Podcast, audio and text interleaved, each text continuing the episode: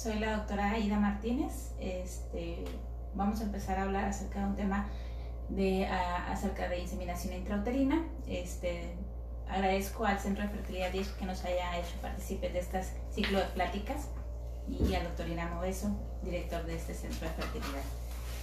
Eh, hablar de infertilidad es hablar de algo que cada día es más común, es una, eh, un problema a nivel mundial en donde un 16% de las parejas pueden presentar ese tipo de problemas. En general, en muchos de, de, nuestra consulta, muchos de nuestros pacientes necesitarán alguna técnica para lograr el embarazo. Una de estas técnicas será lo que es la inseminación intrauterina. La inseminación intrauterina es una técnica en la cual de manera este, dirigida colocamos el esperma dentro de la cavidad uterina para que esté más cerca del óvulo. Esta técnica eh, es una técnica sencilla, accesible y de primera línea para el tratamiento de pacientes con infertilidad. Una inseminación este, intrauterina es de mucho más bajo costo que una fertilización in vitro y aunque el porcentaje de embarazo es menor, hoy por hoy es una técnica que se le puede ofrecer a los pacientes que en casos seleccionados. En general, las indicaciones para realizar una técnica de inseminación intrauterina son varias. Principalmente estas van a ser alteraciones en el cuello del útero que impidan el paso del esperma a través de, el orificio cervical y que tengamos que realizar este tipo de técnica para poder lograr que el semen esté dentro del cabello uterina y llegue a la trompa de falopio.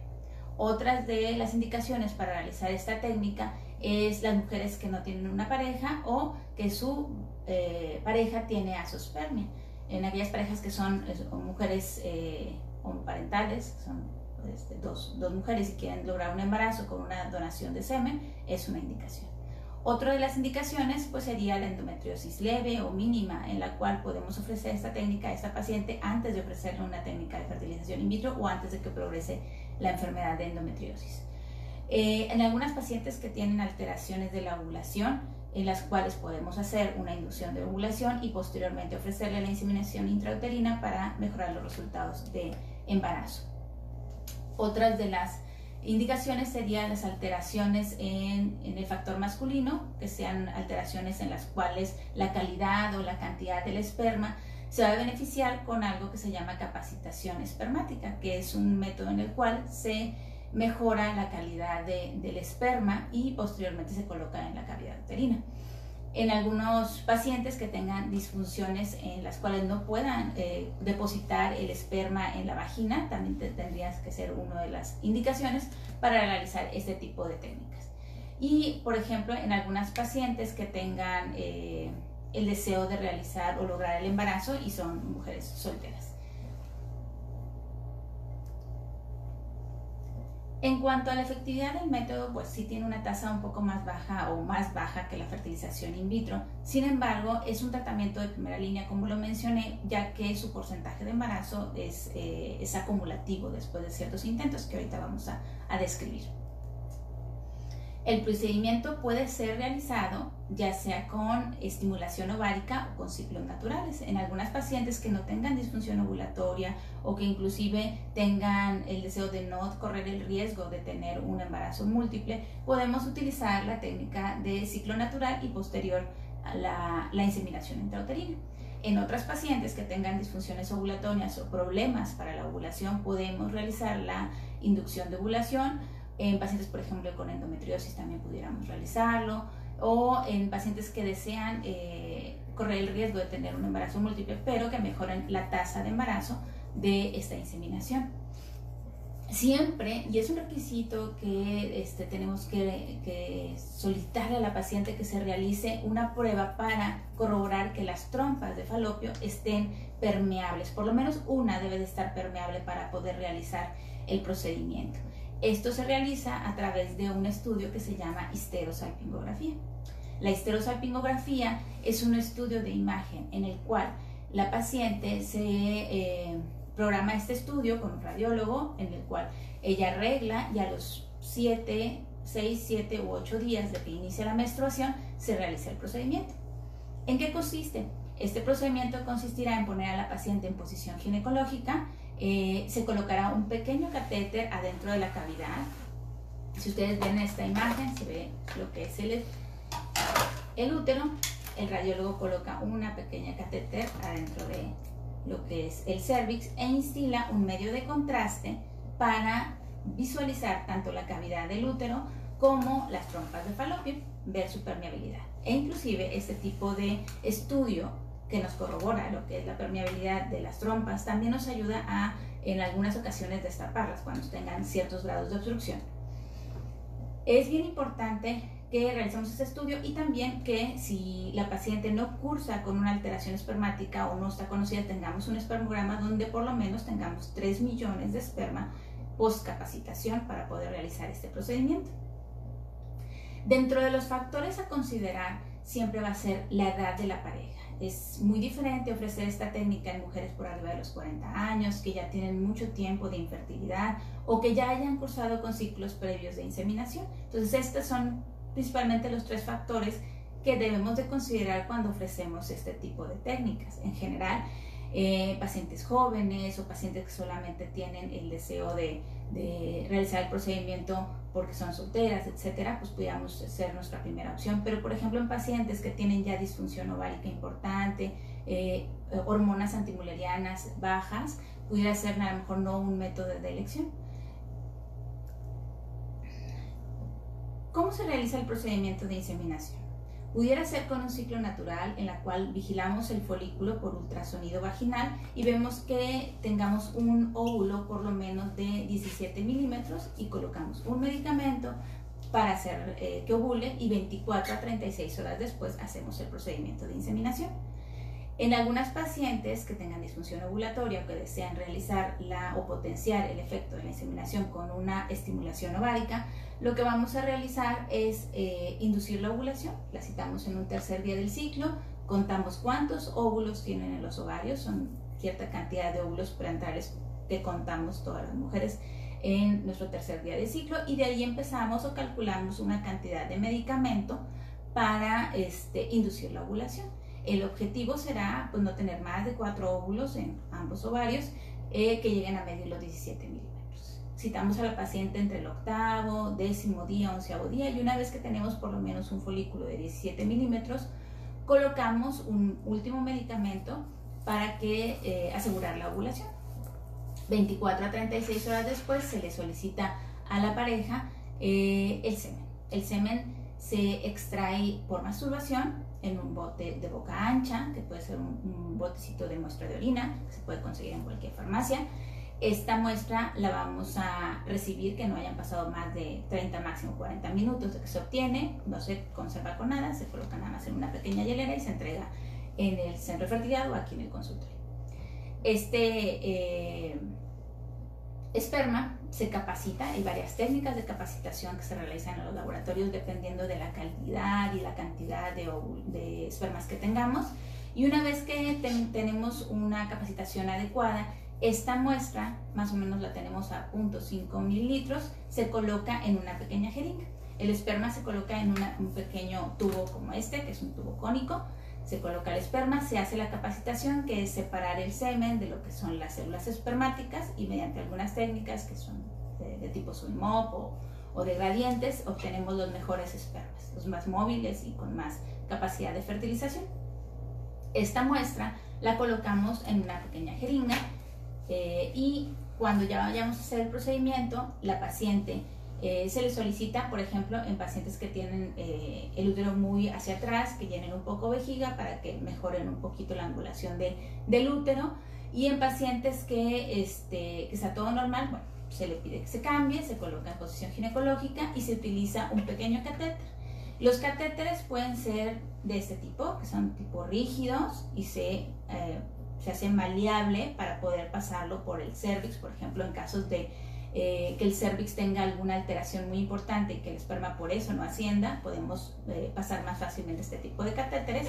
O en algunas ocasiones utilizamos otro tipo de catéteres como este, que es un catéter más flexible, más delgado, e inclusive podemos utilizar otros catéteres mucho más delgaditos para evitar lo, lo más que se puede el traumatismo del cervix y poder pasar la muestra sin problema.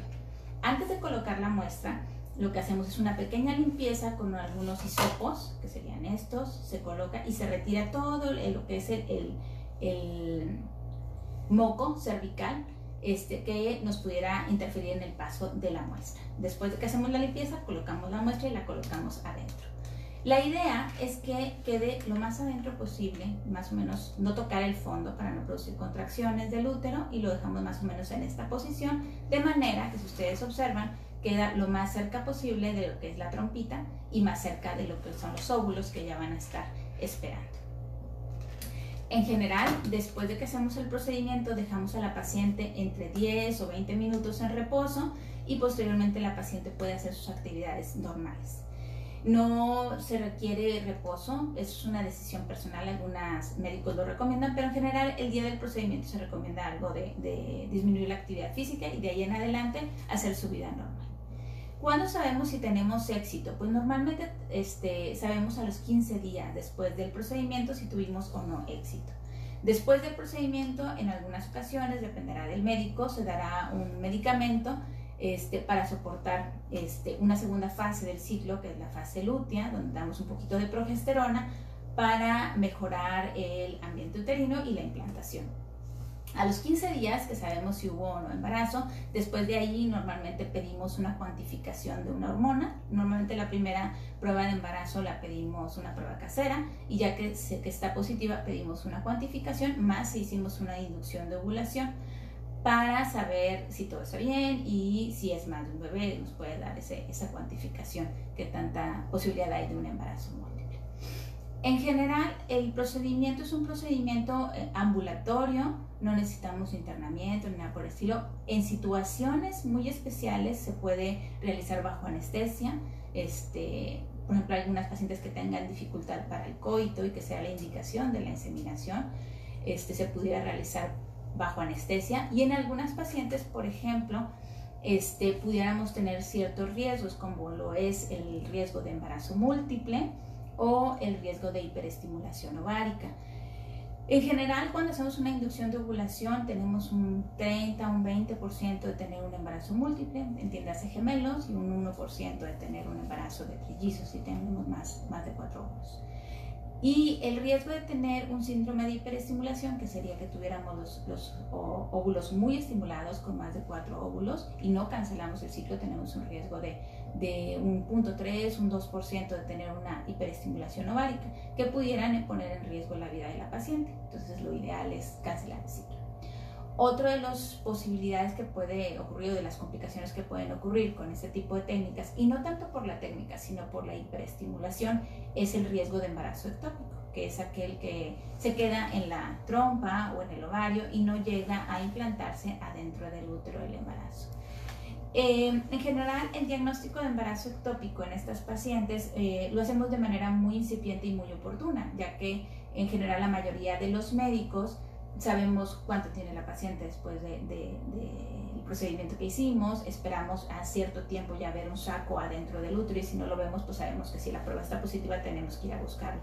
Se puede manejar muy oportunamente y incluso en ocasiones podemos evitar una cirugía. La tasa de embarazo de esta técnica es, eh, varía y depende de cada, de cada médico, de cada literatura que tú este, leas, pero va desde 4% tan baja, que se asocia mucho a la edad, hasta un 40% en algunos otros este, factores de, de, infertilidad, como si fuera, por ejemplo, un factor masculino que mejora mucho con una capacitación espermática. En general, se, determina que un 20 a un 25% de posibilidades tenemos de, de, lograr el embarazo con cada intento, y esta posibilidad es acumulativa. Eh, que puede ser llegar hasta un 60% eh, cuando hacemos cuatro ciclos de, de inseminación. Ahora, el número apropiado de, inseminaciones que se deben de realizar varía. Pudiera ser, por ejemplo, que hagamos este, tres intentos en alguna paciente, pero es una paciente ya de 38 años, 39 años, con un factor masculino, que a lo mejor en ella no nos iríamos a hacer más intentos, porque incluso en algunos casos se puede intentar hasta eh, seis ciclos o incluso nueve ciclos en casos muy, muy específicos, pero en general Se habla que 3 a 4 ciclos sería lo ideal porque ya llegamos a cierto porcentaje acumulativo y aunque el porcentaje no baja, las posibilidades de embarazo pues sí son, son menores y es mejor costo-beneficio decirle a la paciente que es mejor hacer otro tipo de técnica, que en este caso sería un, un in vitro o algún otro tipo de procedimiento. Eh, también hay que recordar que este tipo de procedimientos crean cierta expectativa en la paciente, entonces emocionalmente, este, físicamente y económicamente, pues costo-beneficio lo ideal es que después de tres ciclos, máximo cuatro ciclos, recurramos a otro tipo de técnica o le ofrezcamos a nuestra paciente otro tipo de técnica, a menos que ella no desee realizar una técnica más, más invasiva. ¿Cuáles van a ser los factores de éxito de este tipo de técnicas? Bueno, en general va a depender mucho de la edad este, y de algunos factores como por ejemplo el tiempo que tenga la paciente de infertilidad. Por ejemplo, si mi paciente tiene más de 4 años de infertilidad y es una mujer por arriba de los 35 años o tiene este, 6 años buscando el embarazo y, y, este, ya se hizo cuatro inseminaciones, a lo mejor para, en este caso pues lo ideal es irnos a una técnica de mayor complejidad con un porcentaje mayor de embarazo. Y otro de los eh, factores que determinan el éxito de, la técnica va a ser la cantidad de óvulos que tenga en el momento de que hagamos el procedimiento. Si la paciente tiene este, dos a tres óvulos este, al momento que hacemos el procedimiento, máximo cuatro, pues va a tener mucho mejor posibilidad de lograr el embarazo que aquella que tiene solamente un folículo. Aunque con un solo folículo, en algunas ocasiones en ciclos naturales se puede lograr el embarazo sin también otro de los factores determinantes pues va a ser la concentración de espermas que tengamos en el eyaculado post capacitación. Eh, no es lo mismo que tengamos, por ejemplo, una muestra muy buena en la cual después de la capacitación tengamos hasta 10, 20 millones post capacitación a tener por lo menos 3 millones, ¿verdad? Que sería lo mínimo que pudiéramos este, tener para poder hacer el procedimiento. Y por abajo de esa cifra, lo ideal es proponerle a la paciente algún otro tipo de técnica, ¿verdad? Como si fuera este, lo que es la técnica de reproducción asistida de alta complejidad, que sería el in vitro. Eh, hay que recalcar, y quiero que, les quede muy claro, que este, el procedimiento pues, es una técnica no natural en la cual eh, logramos llegar el esperma a la zona en la que se encuentra o está muy cerca de lo que se encuentra el óvulo esperando. Es un tratamiento muy accesible, es un tratamiento este, muy, muy oportuno en algunas ocasiones sencillo y al alcance de muchas parejas, ya que este, los costos son mucho menores hacer una técnica de tipo in vitro. Siempre cuando seamos, este, o seamos candidatos a esta técnica, siempre debemos de solicitar que nos hayan hecho un estudio de histerosalpingografía para ver que nuestras trompas se encuentren permeables, este, para poder tener la seguridad de que la técnica nos va a dar el beneficio de, de hacerla. Se puede o no hacer con ciclo de estimulación ovárica, y la edad de la mujer es importante. Si, yo tengo más de 35 años y tengo mucho tiempo buscando el embarazo, ya he intentado varias otras inseminaciones y no lo he logrado, pues lo ideal es que no hagamos este tipo de técnica y hagamos otro tipo de técnica. Eh, siempre este, es una técnica muy segura, el riesgo de infección es mínimo, ya que el, el tipo de capacitación no permite que haya ese tipo de riesgos pero siempre este, hay complicaciones, como lo mencioné, el embarazo ectópico y la hiperestimulación ovárica con síndrome de hiperestimulación ovárica va a existir y hay que detectarlo a tiempo, ¿verdad? Que la mayoría de los médicos sabemos qué pacientes tienen factor de riesgo para, para este tipo de complicaciones. Y siempre hay que ser muy conscientes de que este tipo de técnicas se pueden cancelar durante el procedimiento. Puede ser que a lo mejor la técnica no vaya bien, no tengamos una buena ovulación, el endometrio no esté lo mejor posible y tengamos que cancelar el ciclo eh, para ofrecerle el porcentaje que realmente debe de, ofrecerse en la técnica a la paciente. No sé si tengan alguna duda o pregunta. Maggie Torres, ¿el peso influye mucho en el embarazo? O sea, que no puede embarazarse.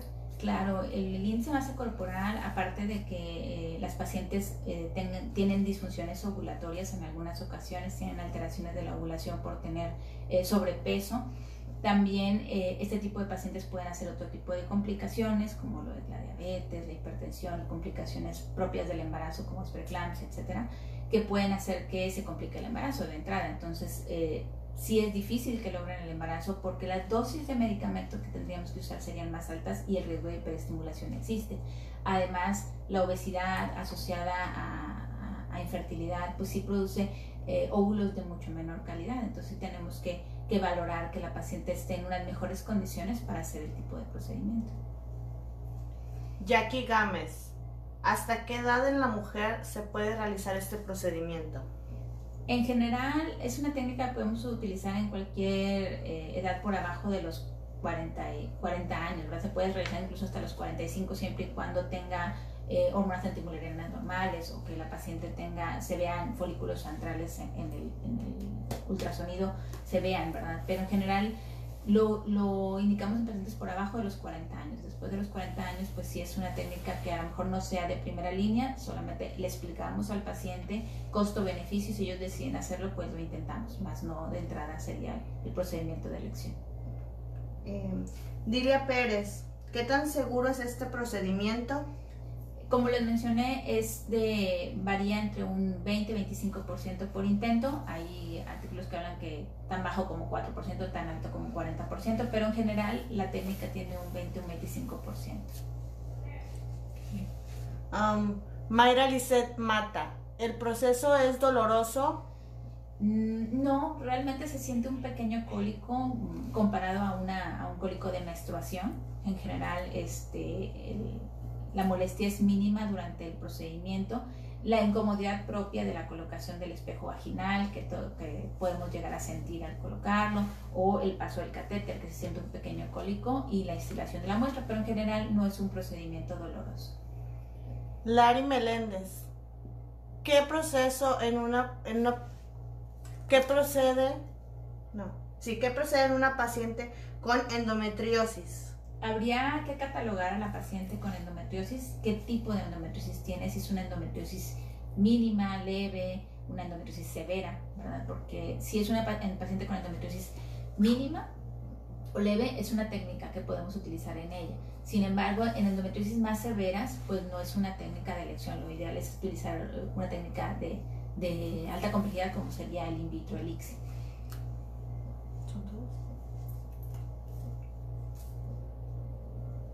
Mm. Aquí hay otra pregunta que enviaron. Este, ¿qué se puede hacer en dado caso que la paciente se quiera embarazar y tenga sobrepeso? Si ya intentó con muchos doctores. Pues lo que les comentaba, ¿verdad? La paciente tiene que entrar en un régimen para ver este, si puede bajar de peso para poder hacer el procedimiento. Sí, se puede realizar, pero lo ideal es estar en mejores condiciones para que la cantidad de medicamento que tengamos que utilizar sea menor y que tengamos un mejor este, pronóstico para el embarazo, ya que la obesidad pues, se puede relacionar a complicaciones del embarazo como es diabetes, preeclampsia y pérdida gestacional. ¿Más preguntas? Bien. Perfecto. Bueno, este, muchas gracias al Centro de Fertilidad DIECH. Soy la doctora Aida Martínez. Estamos en Ciudad Victoria. Soy médico colaborador del Centro de Fertilidad, egresada orgullosamente del Centro de Fertilidad. Y eh, nos encontramos aquí en Ciudad Victoria. Creo que llegó otra. ah, sí, llegó otra pregunta. Me enriega. Si me hice el proceso y quedé embarazada, ¿puedo volver a intentar un segundo embarazo? ¿Y qué posibilidades hay que funcione? Si hubo embarazo con la técnica previa y se perdió el embarazo, pues tiene más probabilidad de lograr el embarazo. O sea, ya, ya se probó que sí se, la técnica fue efectiva. Nada más habría que descartar las causas de la pérdida y descartar alguna, algo que se pudiera modificar para no volver a tener la pérdida. Pero en general, si, si la técnica fue exitosa, se logró el embarazo, pues este, es de buen pronóstico, se puede volver a intentar con esta técnica. Ok. Gracias, doctora, por la información. Melita Guzmán. Saludos, doctora.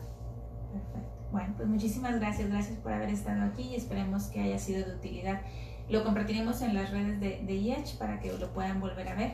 Este, muchas gracias. Saludos desde Ciudad Victoria.